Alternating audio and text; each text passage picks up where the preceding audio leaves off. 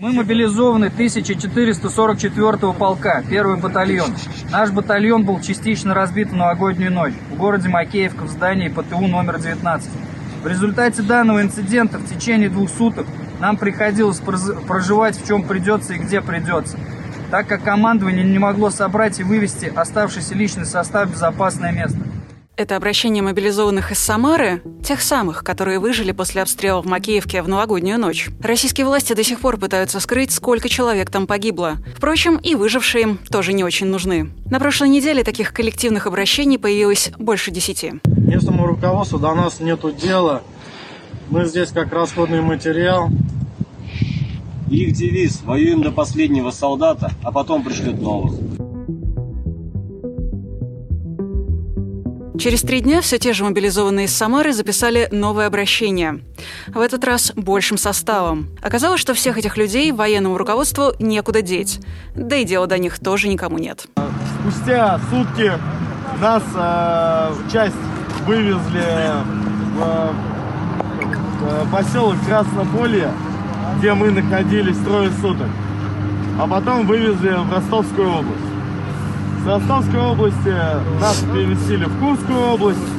Из Курска, в Курске в итоге нам сообщили о том, что мы, наш полк 1444 в итоге расформирован. Выплаты за нахождение на передовой им тоже не положены. Этот боевой опыт просто не вписывают в военный билет. Мы не должны были находиться на Украине, но в данный момент на Донецкой Народной Республике выплат за боевые, э, за то, что парни были на передовой, нам не будут. При этом, как таковой подготовки у мобилизованных не было, несмотря на то, что в учебной части они находились не меньше двух месяцев. Об этом нам рассказывает Николай, брат одного из героев этого коллективного обращения.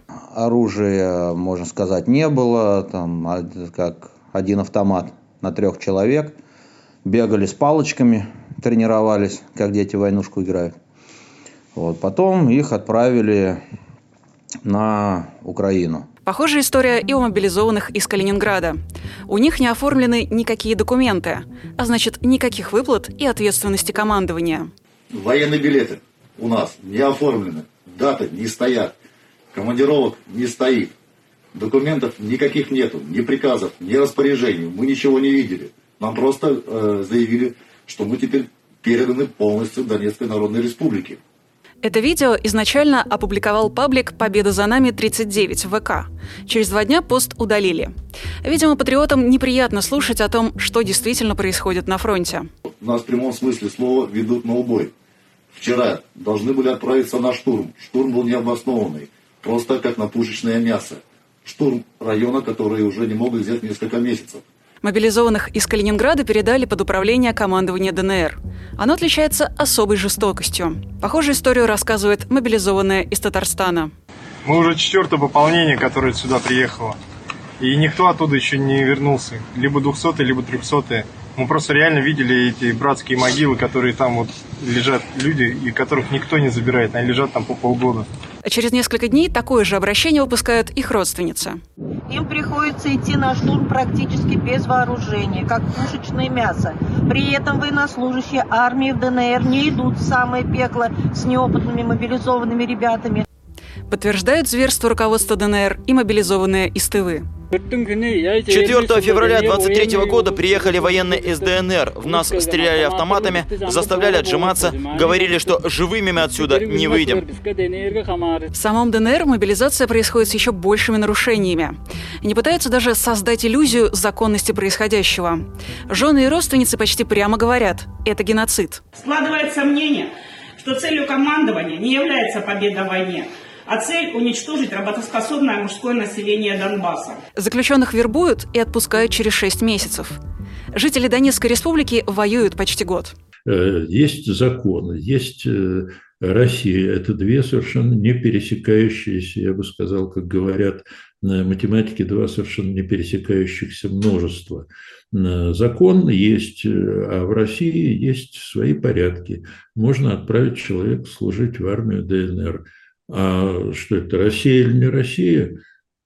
честно говоря, этому, этот вопрос, который задавать, задавать себе военные командиры там, среднего и высшего звена не будут. Кстати, тем, кто служит вместе с заключенными, повезло еще меньше. Сегодня появилась новость о том, что мобилизованные истулы, которые служат в полке, переданном Вагнеру, ломают себе конечности, только чтобы не идти воевать. Другая проблема, которая часто звучит в обращениях – отсутствие подготовки. И что хуже, использование кое-как подготовленных мобилизованных для совершенно других целей. Вот Башкортостан. Во втором армейском корпусе переобучают подготовленных штурмовиков на артиллеристов а наши готовые и оснащенные всеми средствами для выполнения артиллерийских задач подразделения переводят в пехоту. А вот Оренбург и Самара. По прибытию в ДНР нас расформировали, и мы попали в 278-й отдельный стрелковый батальон. Да, армия – это вообще беспорядок в любом варианте, повторяю, э, который как-то компенсируется вот этой э, дисциплиной, дисциплиной управленческой. Ну а во время войны беспорядок увеличивается на порядок, э, а то и на два порядка, во много раз, потому что ну, война – это вообще хаос. Вал видеообращений мобилизованных – свидетельство того, что значительная их часть наконец доехала до передовой. Это те самые силы, на которые так рассчитывала российская власть. Люди, чьими силами Путин хочет выиграть войну. Над ними издеваются, их бросают в самое пекло почти без боеприпасов и с минимальной подготовкой. Это люди, которые не понимают, зачем воюют, и готовые на все, лишь бы не возвращаться в бессмысленную мясорубку.